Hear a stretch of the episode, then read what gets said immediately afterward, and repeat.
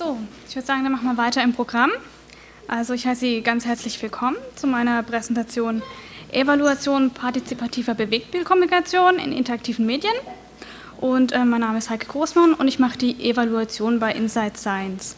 Und darüber wird auch der Vortrag gehen. So. Zuallererst mal haben wir geplant eine E-Partizipation. Das bedeutet, ähm, ja, also äh, setzt sich zusammen aus dem Begriff elektronisch und Partizipation. Und ähm, es ist eben so, dass die elektronische Partizipation, ich lese es jetzt nicht vor, das ist die Begriffsbestimmung hier, hauptsächlich in der Politik verwendet wird. Es ist dort ähm, üblich, Volksentscheide, Petitionen und so auch über das Internet vorzunehmen. Man kennt das Ganze als E-Government oder auch E-Demokratie. Ja, und das dient sozusagen der Wissenschaftspartizipation auch ein bisschen als Vorbild und ähm, wir haben uns das auch so ein bisschen zu Herzen genommen. Und zwar, unsere Wissenschaftspartizipation ist eben äh, auf das heutige Leben zugeschnitten. Das heutige Leben ist ja so, dass die Wissenschaft längst nicht immer nur auf die Aufgaben der Wissenschaft begrenzt ist, sondern es geht ja weit über die Disziplinen hinaus. Es geht ja zum Beispiel in Kerntechnik auch um Politik oder bei der Genetik geht es auch um die Ethik. Und ähm, man braucht eben wissenschaftliche Grundkenntnisse, um heutzutage in der Politik und auch in der Gesellschaft mitreden zu können. Und früher war es eben so, dass bis weit in die 70er Jahre hinein Wissenschaft nur aus ökonomischen und betriebswirtschaftlichen Gesichtspunkten betrieben wurde und eben nach der Akzeptanz in der Bevölkerung erst sehr viel später gefragt wurde. Und deshalb sprach man damals auch von der sogenannten Rechenschaftspflicht und heute sind wir aber zur Verantwortungspflicht übergegangen und deshalb ähm, sind hier eben auch ganz andere Dinge nötig. Das alles kam durch die Initiative von Push Mitte der 80er Jahre in Großbritannien. Ich sage jetzt nicht mehr so viel dazu, es wurde ja heute Morgen schon angesprochen.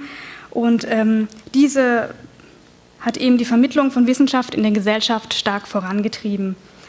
Und damit jeder Bürger eben mitreden kann, braucht er erstmal das nötige Wissen, das die nötige Fachwissen. Das versuchen wir hier in unseren Inside Science Filmen auch zu vermitteln.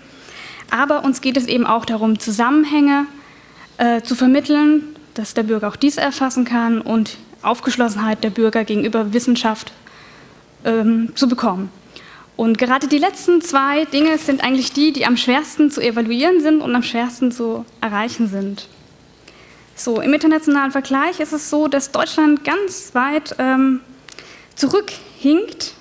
Es ist so, dass die Vorreiter USA, Kanada, Neuseeland, Großbritannien und Dänemark staatliche und nichtstaatliche Angebote verknüpfen. Das heißt, ähm, die sind hier schon wesentlich weiter als wir in Deutschland und haben auch Online-Konstellationen auf äh, nationaler Ebene schon fest institutionalisiert.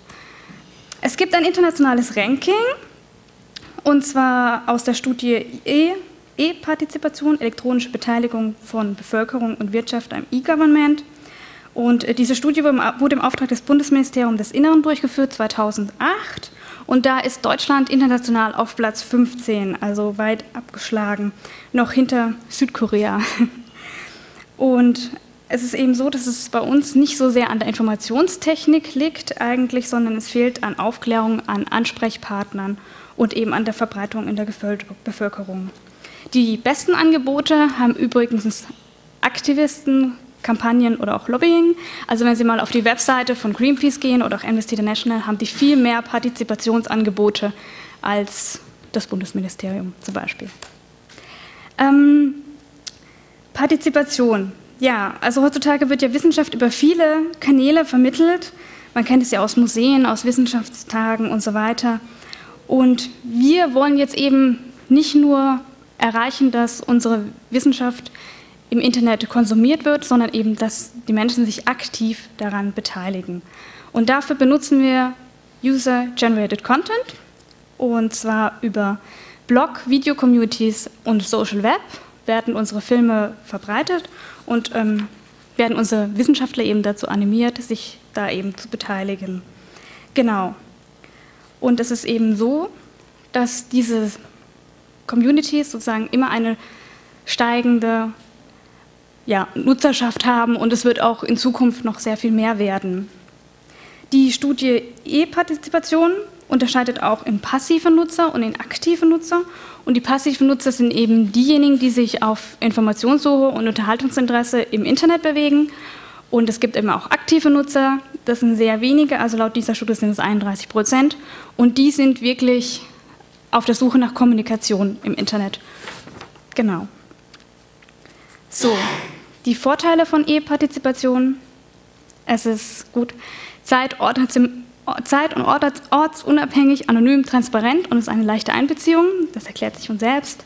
Es gibt viele verschiedene Wege, die Menschen anzusprechen. Also man kann es twittern, man kann es per E-Mail, ähm, ja, alles Mögliche.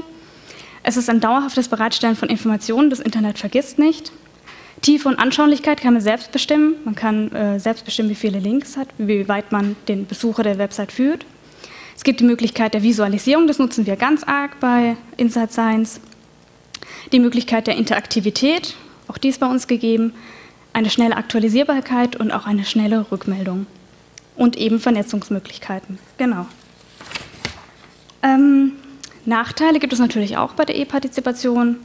Es ist so, dass ein Digital Divide besteht. Das, ähm, ja, laut der Studie Initiative D21, Digitale Gesellschaft aus dem Jahre 2010, ähm, diese besagt, dass zwei Drittel der deutschen Bevölkerung in der digitalen Gesellschaft noch nicht angekommen sind. Das heißt, es besteht eine digitale Kluft und diese These oder beziehungsweise die Befürchtung sagt eben, dass die Chancen auf den Zugang im, Internet und anderen digitalen Informations- und Kommunikationstechniken ungleich verteilt ist und von vielen Faktoren, vor allem sozialen Faktoren, abhängig ist.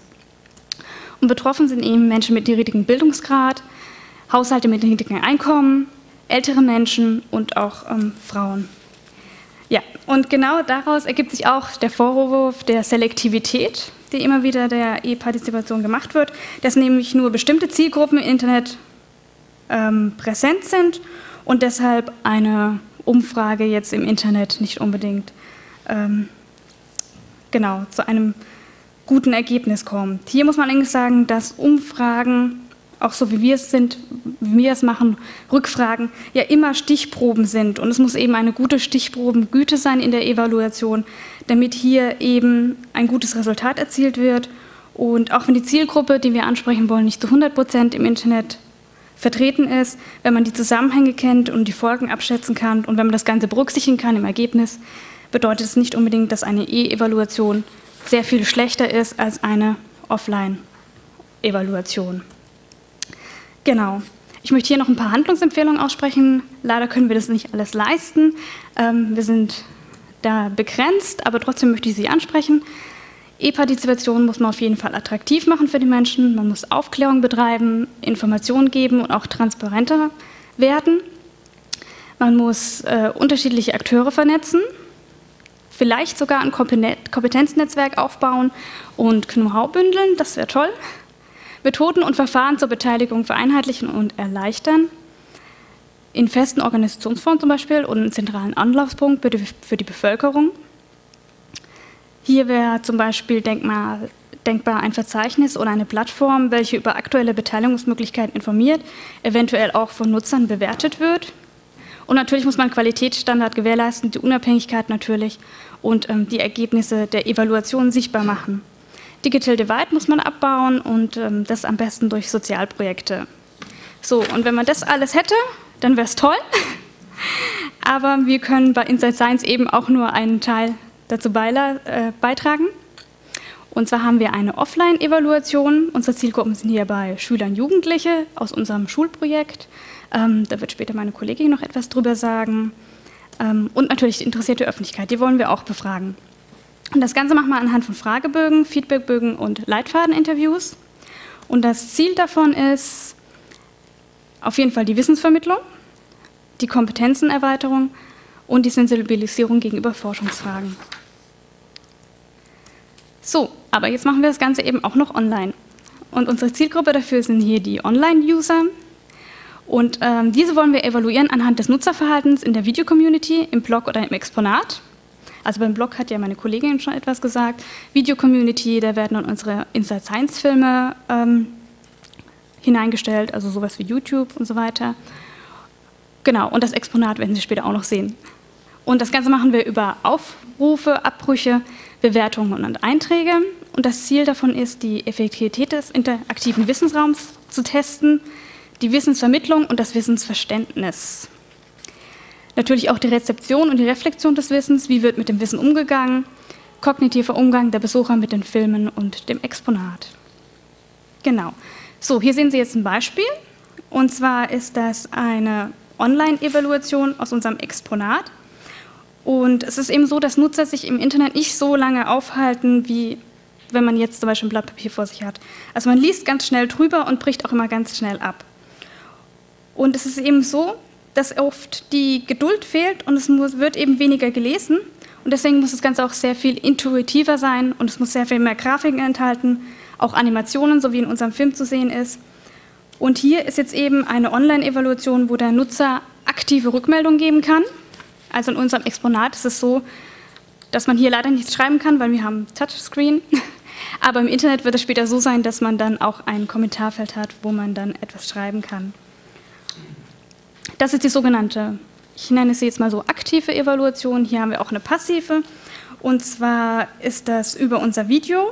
Man kann hier sehen, ähm, in welcher Minute wird ein Video abgebrochen, ähm, wie wird es aufgerufen über das Handy zum Beispiel oder von zu Hause aus, wie wird es gesehen, wie oft wird ein Thema gesehen, hat man vielleicht sogar ein ähnliches Thema gesehen, hat man es verschickt an Freunde. Ähm, ja, genau, einfach wie mit diesem Video umgegangen wird. Also das ist jetzt leider nicht unser Video, das ist das Video von McAlpine, weil unsere Videos ähm, kommen ja dann erst noch online. Heute Abend ist ja die Premiere. Aber so haben wir uns das vorgestellt. So, das Endziel ist ein besserer Einblick in das Verhältnis von Öffentlichkeit und Wissenschaft. Wir wollen Wirkungszusammenhänge erfahren. Wir wollen die Aufnahmebereitschaft der Bevölkerung ähm, schaffen. Wir wollen Kommunikation, auf jeden Fall. Wissensvermittlung und Reflexion der Bevölkerung. Wir wollen die Wirksamkeit und Qualität unserer Filme erfahren natürlich. Und die Durchführung wollen wir online und offline durchführen, also so wie ich gerade eben erzählt habe, simultan, also auf jeden Fall ständig während des gesamten Projekts und auch ex post. Genau. Vielen Dank für Ihre Aufmerksamkeit.